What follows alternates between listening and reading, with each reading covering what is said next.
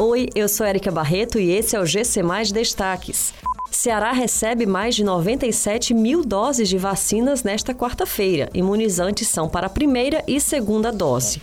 Fortaleza divulga lista de selecionados para agentes escolares.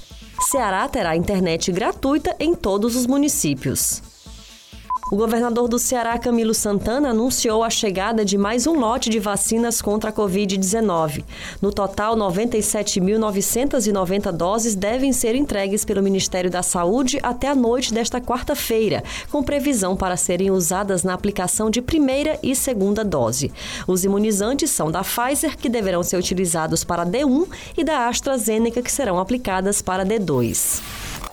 A Prefeitura de Fortaleza divulgou o resultado final para as pessoas selecionadas para participar do programa de agentes escolares. Estes cidadãos vão atuar nas unidades de ensino da rede municipal de educação, combatendo a evasão e o abandono escolar.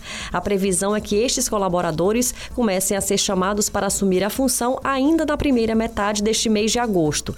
As próprias escolas vão entrar em contato com os selecionados, seguindo a ordem de classificação e a quantidade de vagas disponíveis. Praças e outros espaços públicos dos 184 municípios cearenses terão pontos de acesso gratuito à internet. Essa é a proposta do projeto de lei que será encaminhado ainda nesta semana pelo governador Camilo Santana para a Assembleia Legislativa do Estado do Ceará. O PL prevê a criação do programa Ceará Conectado, que consolida o estado como um dos mais conectados do planeta. Durante uma live nas redes sociais, o governador lembrou que os cabos de fibra ótica usados no Brasil têm tem o Ceará como porta de entrada com a instalação de data centers no estado. Essas e outras notícias você encontra em gcmais.com.br. Até mais!